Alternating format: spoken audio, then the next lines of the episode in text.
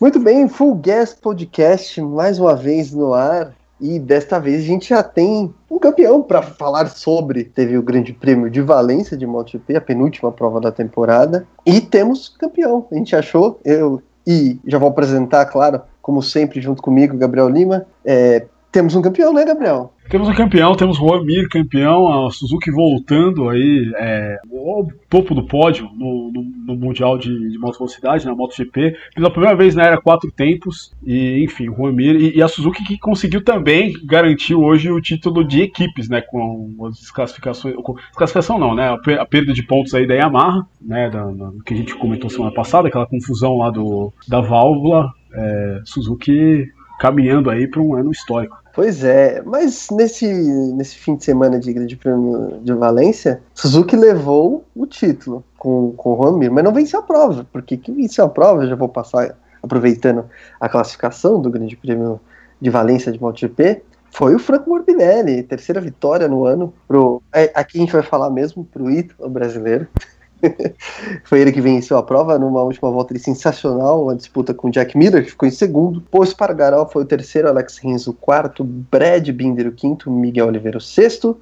O campeão Juan Mir terminou em sétimo, André Dovizioso foi o oitavo, Alex Espargaró o nono, Maverick Vinhales o décimo, o décimo primeiro Francesco, ou Francesco Banhaia, Valentino Rossi o décimo segundo, Cal Crutchlow o décimo terceiro, Stephen Bradle o décimo quarto, Danilo Petrucci, o 15º, Alex Marques, o 16º, Tito Rabá, o 17º, Lourenço Salvador, o 18º, foram os que terminaram a prova. Foi uma corrida que ali no começo não teve, né, muita movimentação, mas que depois começou a esquentar ali lá para a reta final. E, claro, a atenção da decisão do campeonato. É, Gabriel Lima, o que, que você achou dessa corrida? Achei que foi uma boa corrida, né? Ela teve, como você mesmo disse, é, foi, foi uma corrida que foi se cozinhando aí no, na, na, sua metade, né? A gente achou que o Morbidelli, até por conta, né? O Jack Miller estava usando o pneu dianteiro é, médio, né? E o Morbidelli o duro. Eu achei que o Miller fosse, o que normalmente acontece, né? Eu achei que o Miller fosse aos poucos aí ficando um pouco para trás, que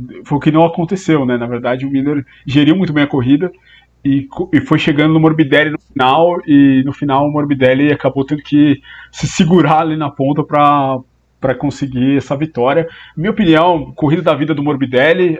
O Miller passou ele na primeira curva, ele já devolveu na, na segunda. Depois o Miller né, na, na curva 4, que é uma curva difícil, né? A gente sabe que curva 4 em Valência ela vem depois de uma, duas, três, quatro, cinco, cinco curvas para para para esquerda, melhor dizendo, é a primeira para direita. O Miller freou muito bem ali, conseguiu ultrapassagem e o Morbidelli recuperou ali na 5 e conseguiu segurar até o final. E foi uma. É, é, é faltava, faltava um corpo a corpo desse para o Morbidelli para ele ganhar confiança. E acho que ele pode. Acho que é uma corrida que, que ele pode usar aí, não só para a próxima prova, para andar bem na próxima prova, mas também como fonte aí de, de autoconfiança pro, pro ano que vem. Ele que começou essa temporada, a gente ninguém dava muito pro Morbidelli depois que o Quartararo fez no ano passado. E ele mostrou aí que, que o negócio é com ele mesmo. Matou no peito esse ano aí, conseguiu aí sua terceira vitória, duas pole positions e pode aí conseguir até o vice-campeonato, né? Eu, diria que já tá quase certo que vai terminar no Quartararo, mas assim, o, é, ele, ele chegar no top 3 realmente muito muito boa a atuação dele. Pois é, para quem de certa forma, começou o ano desprestigiado, né? Porque no passado ele teve é, a prioridade dentro da estrutura da, da, da equipe SRT Petronas, né? E para esse ano não, virou o jogo, né? Quem começou por cima foi o Quartararo. E o Morbidelli teve, pelo menos até agora, e muito provavelmente até vai terminar na frente do Quartararo, vai ter um ano então melhor. Pelo menos essa reta final tem sido bem melhor do Morbidelli do que a do Quartararo. Agora, me surpreendeu também o Jack Miller. Eu, eu vou acompanhar o seu, o seu pensamento. Eu achei que ele ia perder rendimento durante a prova. E não, ele chegou no final com chance e faltou muito pouco. Faltou muito pouco para ele ele vencer. Talvez se ele tivesse atacado uma volta antes, ele teria um pouco mais de chance. Ele de, de, deixou para atacar de fato, né? Na última volta. Então, não sei se você concorda com isso, né? Se você compartilha esse, esse pensamento. Mas eu achei que, de repente, se ele tivesse sacado uma volta antes, ele teria mais chance. Porque ele, ele se aproximou muito ali. Parecia que ele esperou mesmo, né? Mas talvez uma voltinha antes daria mais uma oportunidade a ele de, de, de brigar pela vitória. O que, que você acha? Eu acho que sim, eu acho que ele poderia. É que assim, o Morbidelli também fez uma, uma, uma boa gestão no final da corrida. Não é que o Miller estava atrás dele e estava. Como muitas vezes a gente vê que o cara ele realmente não quer ultrapassar. O Miller, ele não. Eu, eu acho que ele não tinha essa margem, assim, né? Pra poder disputar junto, assim, né? Pra, pra, pra poder falar, vou ficar só atrás. Eu acho que ele. Ele tava meio no limite também. E calhou aí de, de, de chegar ali nas duas últimas voltas aí. E aquela história, né? Que a gente sempre ouve, né? O cara prefere deixar pra atacar na última volta pra o piloto não estudar ele e saber onde ele tá fraco, né? Também é, é, é difícil a gente saber como tava o Miller hoje é, de, de freada, né? A gente, ele, ele tentou fez, fazer uma largada agressiva ali na primeira curva, acabou espalhando também. É, então, não sei. Eu, eu acho que. Ah, foi, foi válida a tentativa do, do Miller, mas ele poderia ter tentado, mas é aquela história, né? Na hora, é, o engenheiro de obra pronta é muito mais fácil, né? Ah, com certeza.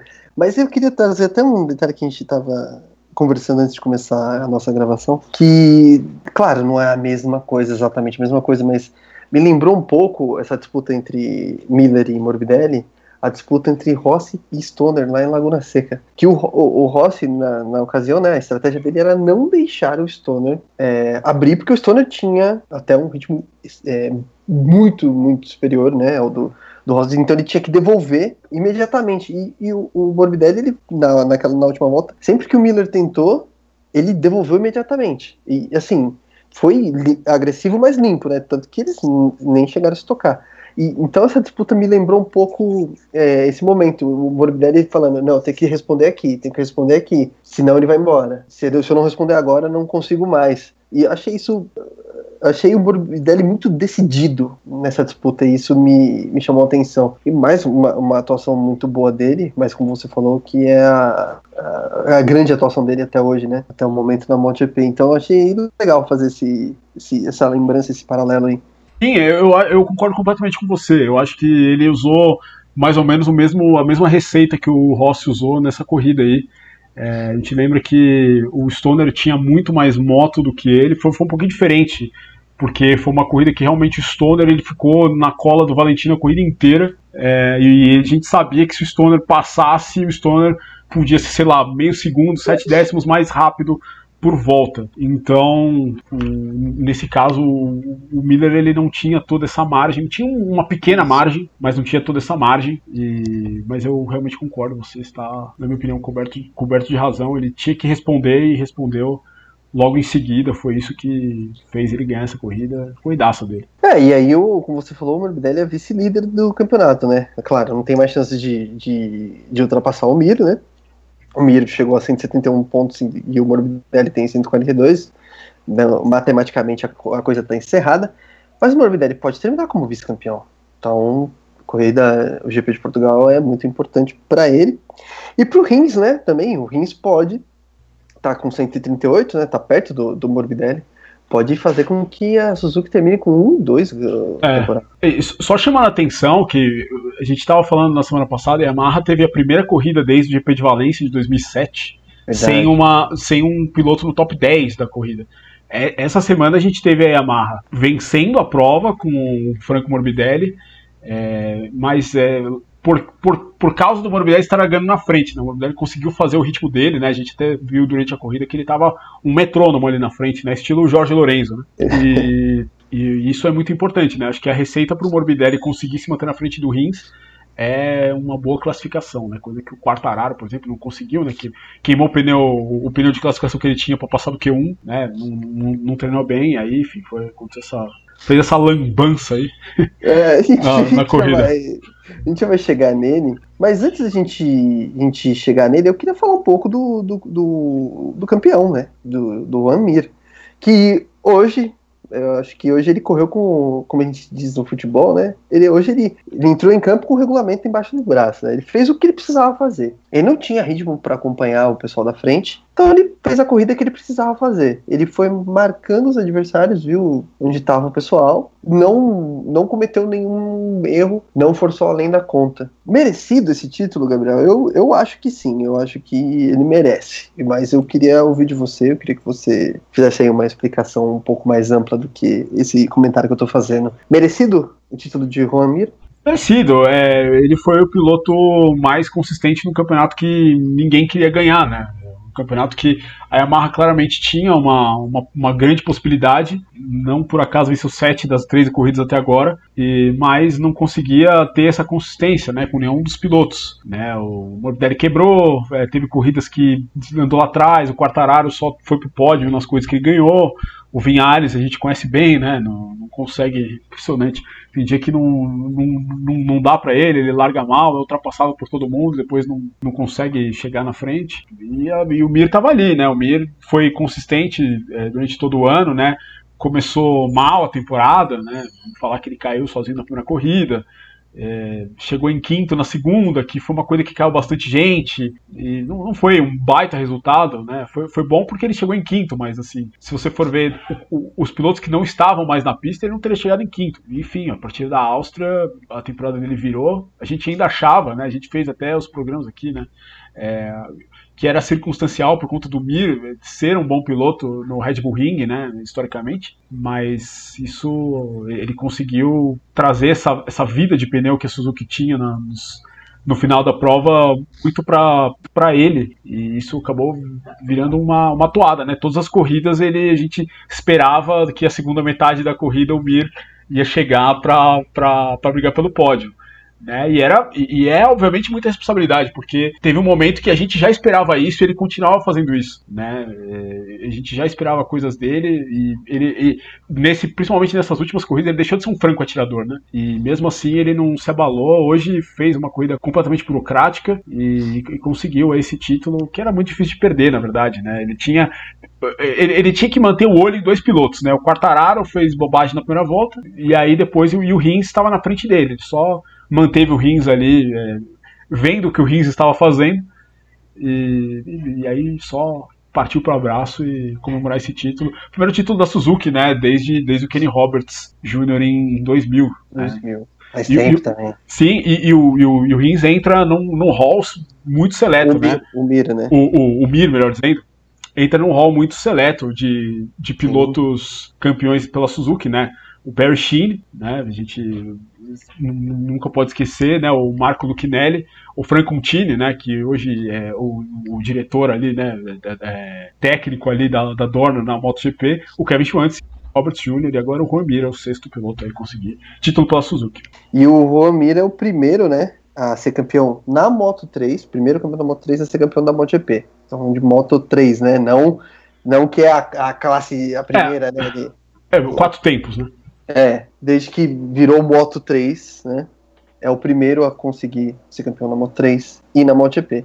Claro que veremos outros, né? Porque é uma categoria nova, mas ele é o primeiro dessa lista. É o primeiro a, a obter esse feito, que é bem legal. É, agora a gente vai falar do perdedor, né? Eu acho que o grande perdedor do, do, do dia e dessa reta final de temporada, o que aconteceu com Fábio Quartararo, porque hoje foi, é, eu não consigo explicar o que aconteceu. Ele cometeu um erro bobo sozinho, né, de afobação ali, nem se fosse um Hulk na primeira corrida entenderia, mas um, já tem certa experiência e depois caiu sozinho. Não, não consigo entender esse final de temporada do Quartararo. Você consegue entender, Gabriel? Porque eu tô é, e é engraçado, porque ele cometeu, teoricamente, o mesmo erro duas semanas seguidas, né? A primeira volta dele, na semana passada, ele acabou. Tudo bem, teve o Aleixo na frente dele errando, e ele caiu junto, mas é, era uma corrida, tudo bem, ele tinha que ser agressivo na largada, mas pô, não podia errar na primeira volta de novo, né? O Quartararo vem de uma sequência de corridas aí bastante ruins, né? A gente lembra o que aconteceu na primeira corrida de Aragon, né? Ele saindo da pole, terminando fora dos pontos.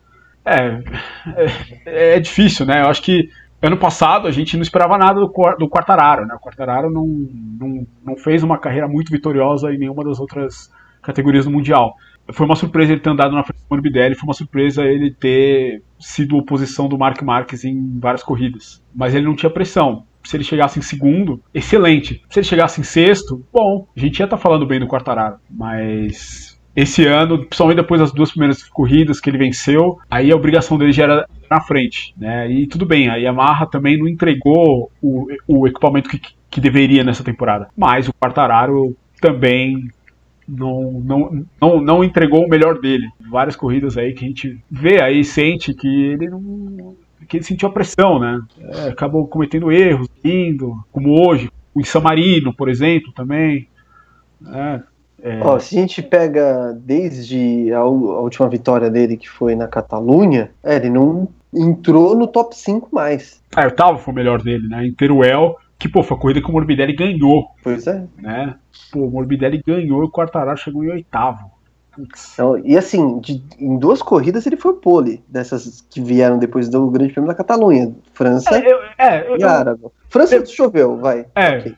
É ele, ele tinha ritmo pra vencer essa. É, é, essa foi uma corrida que, que o Mir é, Pode agradecer, a, né? Sim, porque apesar de ter chegado atrás do, do Quartararo, ele perdeu dois pontos pro Quartararo aquele dia. Pô, se fosse no seco, o Quartararo teria vencido, né? É, essa foi, foi uma corrida que o Quartararo meio que perdeu aí, que ele poderia ter ganhado. É, mas de qualquer mas... maneira, não, enfim, não, não ia fazer.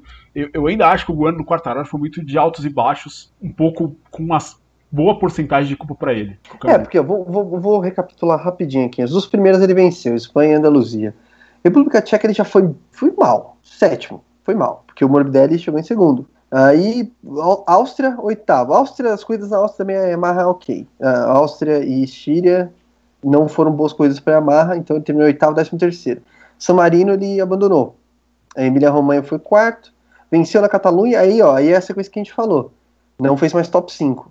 Nono na França, décimo oitavo em Aragon, oitavo em Teruel, décimo quarto no GP da Europa foi semana passada, e abandonou o Grande Prêmio de Valência. Quer dizer, depois da vitória na Catalunha, foi por água abaixo. Assim, foi, ele não conseguiu ser consistente, ele não conseguiu andar rápido, ele não conseguiu fazer nada. Não, não. É, é, talvez um dia a gente vá saber, assim, talvez um dia alguém do box dele, ou ele mesmo fale, né? Será que esse ano vai ter aquele mini documentário que teve ano passado na, na, na equipe?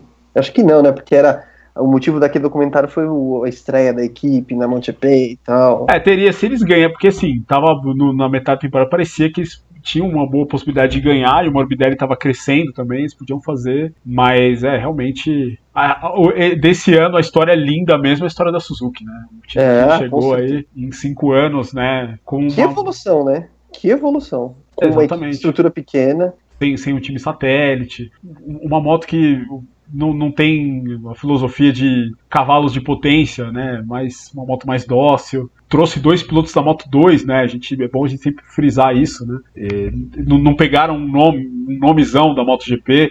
Quer dizer, pegaram, pegaram o Iannone, né? E a moto que era do Iannone é, na semana, é muito simbólico, né? Na semana que o Iannone toma o, o gancho de quatro anos, né? Da ah, Agência ah, era, né? Mundial Antidoping, não volta a moto que efetivamente era dele, do, Ram, do Juan né, quando ele era companheiro quando o Iannone era companheiro do Rins, né? É a moto que é campeã do mundo, né? O Iannone, minha opinião, top 3 assim de, de talento bruto do grid da MotoGP mas por várias atuações que ele fez na Moto 2, dá, dá, dá para cravar isso. Mas é um cara que não, não tinha o mesmo profissionalismo, o mesmo empenho de outros pilotos que não tem o mesmo talento, mas que tem mais entrega. Tá aí o resultado, cara. Ele, algo mal explicado aí, uma, gestão de, um, de uma substância é, que ele não conseguiu explicar, né? Inclusive a defesa dele foi meio ridícula até, né? Absolutamente falaram que ah, a gente comeu carne naquele restaurante e tal, e é isso aí, o problema é deles, assim. E o Iannone ficou com quatro anos aí, sai do motociclismo, na, na mesma semana que a moto que era dele, que foi com, ele, ele foi chamado exatamente para liderar esse projeto da Suzuki, do, com um piloto que era da Moto 2 e chega e, e vence o campeonato. Agora, já que você mencionou isso, me, me, surgiu aqui uma pergunta que é lógico que é espe especulação, mas eu quero fazer essa pergunta para você. Será que esta altura do campeonato Vinhares se arrepende de ter saído? Ah, é, é, assim, é, é, difícil. Qualquer um, qualquer um, qualquer um de nós tomaria a mesma decisão do Vinhares naquele momento. A Suzuki estava crescendo, tava. O Vinhares conseguiu vencer corrida, estava indo pro pódio, tava. É, mas Cara, é Yamaha, né? Yamaha é o lugar do Jorge Lorenzo, né? Quem, quem vem substituir o Jorge Lorenzo na Yamaha? Né? Principalmente com o estilo de pilotagem que o Vinhales tem. É meio parecido com o Lorenzo. E... Mas assim, acho que sim, dá pra. Hoje em dia dá pra sentir remorso, né? Principalmente que a Yamaha desde meados de 2017 é uma grande bagunça. Tecnicamente a gente não vê a Yamaha evoluindo e sei lá, evoluiu um pouco para esse ano, né? Fez uma moto que é boa, não dá pra falar que é ruim, porra, ganhou sete corridas, é, mas que é inconsistente, inconstante, não tem um motor. O motor, que era o ponto débil da moto do ano passado, esse, desse ano continua sendo um ponto complicado, né? Principalmente depois dos problemas que eles tiveram, né? Não sei, não, é, é difícil a gente falar, mas realmente olhando friamente daqui, sei lá, 10 anos que alguém que não assistia essa temporada vai vai olhar para a carreira do Vinhales e vai falar, é, realmente ele fez bobagem, mas qualquer um faria na posição dele, enfim, é difícil. É, foi só para levantar aqui um, um... Estamos aqui para isso. Uma polemiquinha, não polemiquinha, né? Mas enfim. É, voltando ao Quartararo, foi de. Como a gente estava falando antes também, para mim foi de favorito, acho que a gente concordou e né, a gente traz aqui. É, já dá para dizer que é a grande decepção do ano, porque sei, eu esperava muito mais dele, eu esperava mais consistência principalmente. Mas enfim, já era, agora ele tem que pensar em 2021, porque esse ano já foi. Queria perguntar para você, porque ainda tem aí algumas coisas a serem decididas, quem fica com o vice-campeonato? Difícil, hein? Ah, eu acho é, é, é complicado. Eu não levo muita fé. Ah, não levo muita fé na Yamaha. Eu acho que o Rins tende a ficar com esse vice. São quatro pontos só de vantagem, 142 Exato. do Franco Morbidelli, 138. Eu acho, não não por, por vacilo do Franco, mas eu acho que o Rins, a Suzuki, eu acho ela mais perigosa. Né? Principalmente porque, sei lá, nas, nas últimas corridas que o, a Yamaha venceu, né? Foi Teruel e Valência, né? Que foi a segunda corrida. Sim, não foi na primeira, né? Não... É. A Yamaha. Demorando para pegar a mão, né? Do... É, então. Foi o único lugar que foi diferente foi San Marino, né? É. Que foi justamente a primeira vitória do, do Morbidelli. Mas eu concordo com você, eu acho que eu, eu apostaria no Rins também. Ó, na, na, no episódio anterior a gente apostou e apostou certo. A gente disse que ia acabar no Grande Prêmio de Valência, o campeonato, que o Mir se é, consagraria campeão. 100% de aproveitamento. Será que a gente vai continuar no mesmo nível? É, vamos ver. É, mas... mas é, então, tem, tem esse campeonato, né? Tá, que tá em disputa o vice-campeonato e também e o campeonato de. De construtores, né? É, que, que aí a, a, Ducati tá bem. É, é, bem ali em cima com a Suzuki, mas é difícil, né? Estão empatados, é. Eu acho que assim, se a Suzuki. A Suzuki tem que chegar. A, uma moto da Suzuki tem que chegar na frente da Ducati. Eu acho perfeitamente possível. Mas enfim, a gente não sabe como é que vai ser, né? Portimão, uma pista de alta. É, tudo bem, a gente, a gente falou isso da, de Aragon, de Catalunha, de é, República Tcheca, que a Ducati anda bem, mas a Ducati andou, né? Então, vamos foi ver, um pode ser. Fiasco. É, e a, Cat a Catalunha, em Aragon, a Suzuki foi bem. Né? Eu imagino que seja uma pista parecida com essas. Né? Teoricamente, no papel, é uma pista parecida. Vamos também ver acho. o que acontece. Acho que a Suzuki tem. Eu acho que o Rins tem mais chance e a Suzuki tem mais chance de ficar. Quem sabe, né? Pode ser aí um Suzuki terminando 100% em tudo no campeonato, quem poderia imaginar? Tendo, hoje a gente tendo um novo vencedor em 2020, se a Ducati resolver andar bem, né? Quem pode sabe? É, ser, pode ser também. Vamos ver, vamos ver. Eu ainda não sei o que esperar de, da corrida em Portimão, porque, né? Afinal de contas é uma pista inédita. E apesar deles terem testado lá, a gente não sabe exatamente em que nível cada equipe, cada moto vai chegar na corrida que vai fechar a temporada 2020. Olha só, acabando a temporada 2020. Mas se na MotoGP a coisa já acabou, aliás, antes disso, né? Algum, mais alguma consideração, alguma coisa que a gente deixou passar, Gabriel, sobre a MotoGP, né, a classe principal no Grande Prêmio de Valência? Só é, dar o valor aí pro Paul Espargaró, né? Duas semanas aí no pódio. O KTM fez uma corrida boa hoje, principalmente o Paul. A gente teve o Nakagami, né, cometendo aí das suas. Tentou. Ele, pois ele, é. eu, eu, eu eu não eu podia ter ficado só com o pódio, mas parece que ele foi aí apressado demais, ainda tinha mais ritmo, podia ter chegado nos dois primeiros. Podia ter esperado um pouquinho mais, né? Podia ter ficado ali, né? É, e ter saído com a corrida. Psicologicamente, o pódio ia ser muito importante para ele. E ele tinha tudo, a, a faca e o queijo para conseguir, jogou fora. E aí que tá, né? Dos, dos 16 primeiros do campeonato, é o único que não tem pódio, né? Então vai. É. Vamos ver, talvez ainda dê tempo.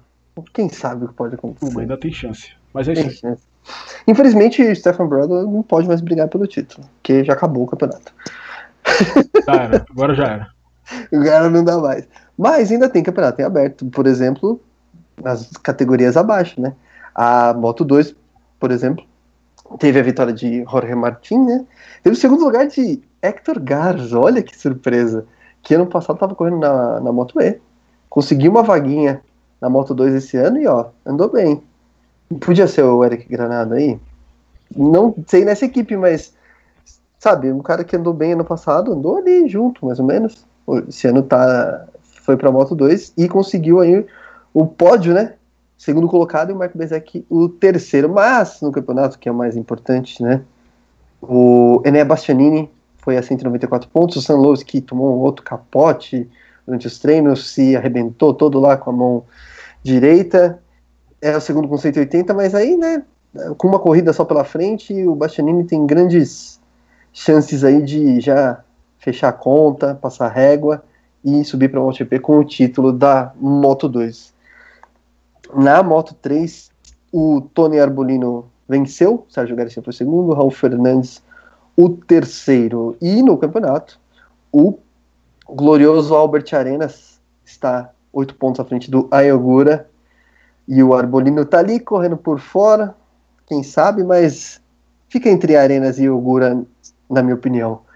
Alguma coisa sobre as classes menores, Gabriel?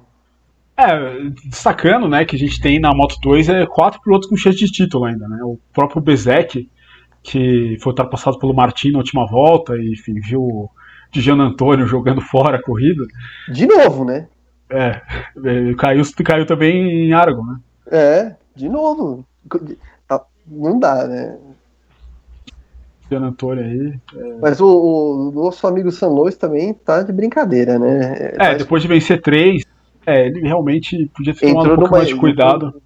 Até porque a gente tá vendo, a gente viu, o Bastianini ele não tem mais, ele, ele, ele, não, ele não tá com a melhor moto mais. Exatamente. Ele tá, tá com essa vantagem no campeonato porque ele soube administrar bem, ele não caiu, né? Ele não. Fez bobagem. É, ele não correu baleado, como o Marini, por exemplo, o San Luis. Uhum. E, e, e, o, e o Bezek perdeu uma boa oportunidade, né? Porque se ele chega em primeiro, eram mais nove pontos aí, ele estaria. Quer dizer, ele estava empatado com o San Luis, mas ia ser muito difícil, né? 14 pontos, 14 pontos é muita coisa. É, eu acho que para ele ficou complicado também quando ele. Caiu na mesma corrida que o Gian Antônio. Exatamente. Então, né, ele já se complicou ali. Ali o campeonato dele foi. Foi pro. Não foi pro espaço porque ele tem chance matemática, né? Mas é difícil. É, ele pode ainda carimbar o Marine, né? Que de qualquer maneira ainda vai subir pra vai, MotoGP. Sobe pra MotoGP levando o pau do companheiro de equipe. É, pode ser que aconteça. E Moto 3, é, eu, é engraçado, né? Porque o, o, momento ele é do Arbolino, né? Sim. E do jeito que tá acontecendo, porque o Arenas, o Arenas, ele, tudo bem, começou a temporada bem, mas não tá mais andando tão bem igual tava. Ele, não, o Arenas é... sentiu um pouquinho a pressão. Tanto que no, semana passada ele fez aquela bobagem enorme lá que não é, tinha né? Mas aquilo ali, aquilo ali foi um acidente. Aquilo ali foi um acidente do, do Arenas. É, não, não teve muito o que fazer, eu acho. Mas o Arbolino, ele, ele, o, o, momento é dele, assim, eu, eu acho que ele vai com, com uma boa chance, assim, porque o Ogura também tá fazendo o campeonato meio mais ou menos, principalmente nessa última parte, é, conseguiu um pódio semana passada, mas é, é meio raridade, assim, nessa última parte da temporada para ele, e o Arenas não me sentiu um pouco a pressão. Então, Também eu acho. acho que eu, eu acho que essa, a, a Moto 3 ela vai pegar fogo mesmo em, em Portimão. E então, aquela reta tem tudo para ter muita disputa, tem tudo para chegar ali uns quatro, não, até mais, seis pilotos chegando ali para a gente chegada. Exato. É, para ser uma coisa ali no photo finish. Exato, então acho que tá tudo aberto.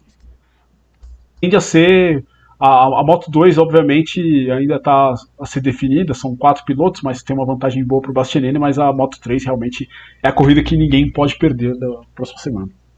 Vai ser muito legal de ver, vai ser muito legal. Portimão, para quem não conhece, é um baita circuito, eu acho circuito bem legal. Eu acho que a gente vai ter coisa, corrida boa lá. Aqui a gente tem até cachorro latino, porque acontece e tal. É, ficou meio acelerado como nós, que gostamos de velocidade. Mas enfim, consideração, alguma consideração final, Gabriel? É isso, é semana que vem, última corrida do ano, e a gente se despede aí de 2020. Temporada maluca, mas que foi realmente. nos entreteve aí. Valeu, valeu o nosso. Vai deixar saudade. Eu queria fazer um, uma, um rápido comentário final, porque mudança na Yamaha, né? O, a questão do, eles terem confirmado o Cal Crutchlow como piloto de testes, né, para 2021. E aí teve declaraçãozinha aqui e ali dos pilotos, né, de, dos pilotos da Yamaha, e o até o Rossi deu, né, uma uma Finetada no Lourenço. É, falou, é, né, ano que vem a gente vai ter um time de teste sério, né, na Europa, né. É, a gente o Joe sabe. falou que o Crutchlow vai ser um, um, piloto que que é um piloto, né, que, que realmente leva a moto ao limite e tal, é, ficou muito esquisita essa história, né? É, a gente, é, a gente não sabe ainda o que aconteceu. Provavelmente vai saber nos próximos dias aí, alguém vai falar, algum site vai dar, alguns dos jornalistas lá mais próximos vão falar, mas realmente ficou bem estranho essa passagem do Lourenço pela Yamaha, e principalmente porque ele parece ter remorso também com a Yamaha, e a Yamaha parece ter remorso com ele, então a gente vai entender como, é, como isso aconteceu no, nos próximos dias e a gente fala por aqui. Claro, é isso aí. Bom, eu me despeço por aqui, mas antes, né, tem que lembrar você que você pode ouvir esse episódio no YouTube, você pode ouvir esse episódio no Spotify e no Apple Podcasts. E se você ainda não segue a gente no Instagram, siga-nos, arroba Podcast. A gente volta então na próxima semana para falar da prova final da temporada do Grande Prêmio de Portugal. E é isso. Semana que vem a gente está de volta. Até lá, um grande abraço.